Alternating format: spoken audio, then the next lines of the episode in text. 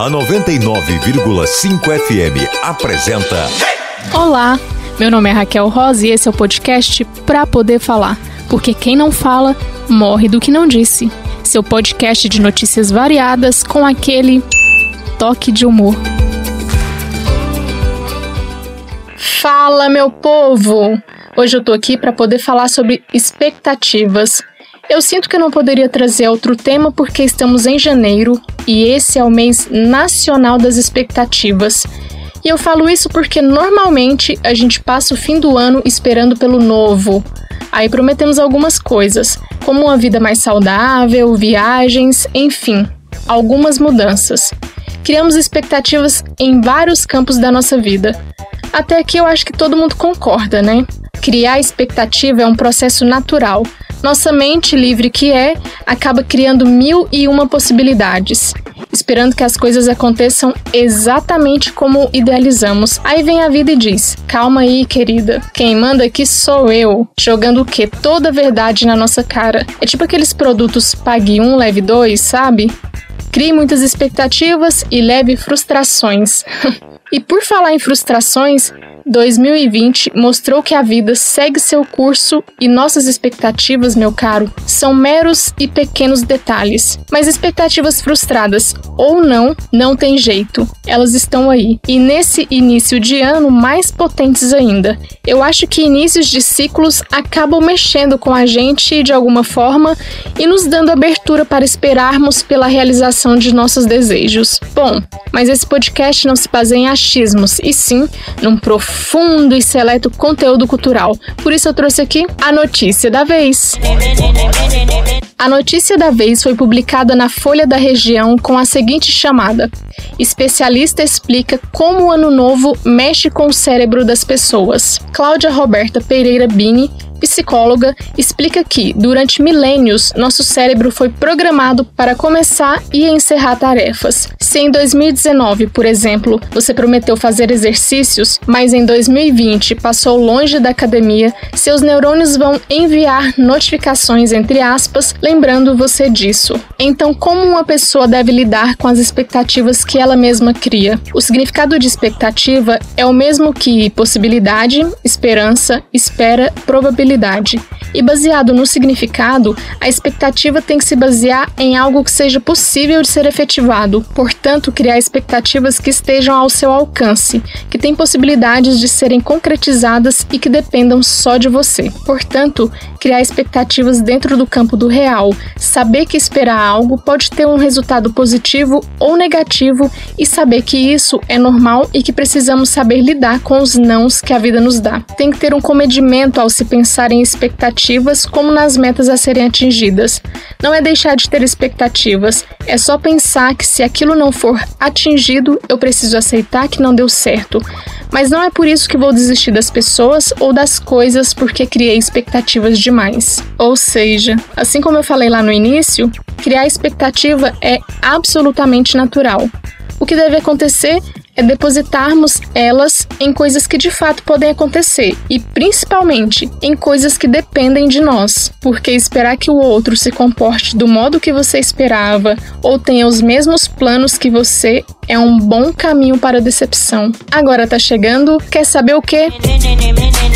Eu perguntei para os seguidores do podcast no Instagram se eles criam muitas expectativas. 82% disseram que sim e 18% afirmaram não criar muitas expectativas. E eu trouxe duas perguntas aqui também. A primeira dela é do Eliel Venturoso, que perguntou o seguinte: expectativa é gatilho para desenvolver distúrbios psicológicos? E termina com fora Bolsonaro. Eliel, eu não sei exatamente o que pode ou que leva cada um a esses distúrbios, mas sinto que na expectativa tem fatores positivos, como a motivação para a realização de algo, e fatores negativos, como a ansiedade. Por isso acho que vale o esforço de tentar lidar com ela de modo equilibrado. E quanto ao fora Bolsonaro, tá aí um cara que sabe superar todas as expectativas, porque eu pensei que ele fosse ser um presidente ruim, mas todo dia ele se supera mostrando toda a sua incompetência em liderar um país, sobretudo num momento delicado como esse que estamos vivendo. Eu não sei nem o que dizer, viu? A gente tem que ter paciência e fé.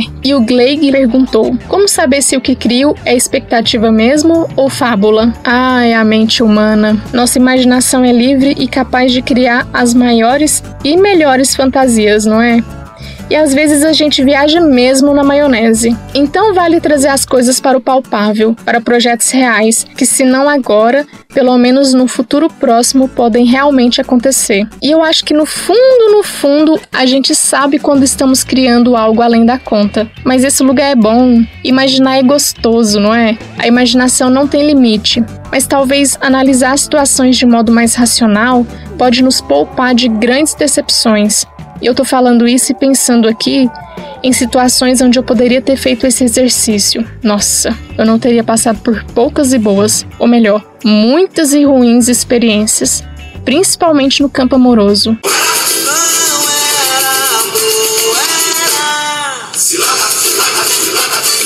Agora chegou a vez de vocês mostrarem suas experiências sobre o tema. Então, deixa eu mostrar. Hoje quem vai falar é a Vânia Marques.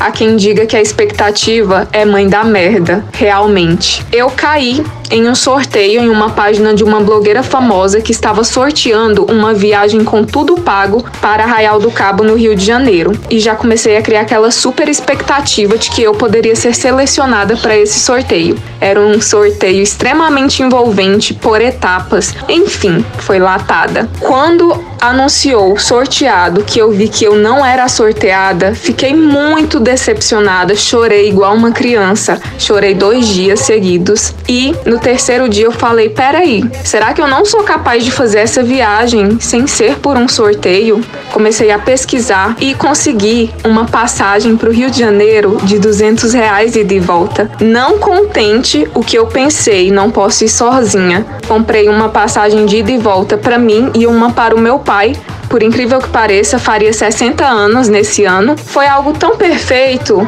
que a viagem caiu exatamente no aniversário de 60 anos do meu pai. Comemoramos no Rio de Janeiro, a males que vem para bem. E nesse meu caso, a expectativa foi uma grande impulsora para o sucesso.